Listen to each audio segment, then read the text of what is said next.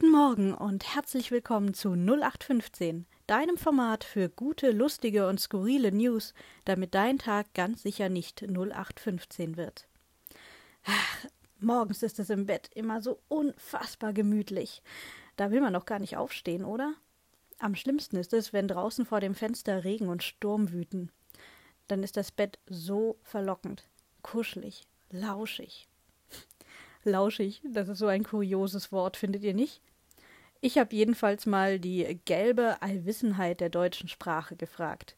Der Duden beschreibt die Wortbedeutung mit traulich und halb versteckt, verborgen und gemütlich gelegen. Das lauschige Plätzchen steht für Geborgenheit, Gemütlichkeit, für einen Ort, an dem man für sich ist, an dem man sicher ist, seine Ruhe hat. Der Witz ist, wenn man sich anschaut, woher das Wort lauschig kommt, dann passt das, naja, nur teilweise. Lauschig hat nämlich tatsächlich mit Lauschen zu tun. Lauschicht bedeutete gern horchend.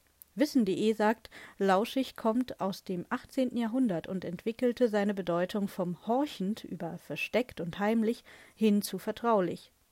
Im Grunde nutzen wir also lauschig heute für einen Ort, den wir mit Vertrautheit und Geborgenheit in Verbindung bringen, obwohl seine Herkunft genau das Gegenteil mit sich herumtrug.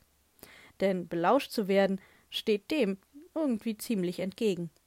Aber gut, der Lauscher selbst war im Idealfall wohl besonders gut verborgen. Immerhin.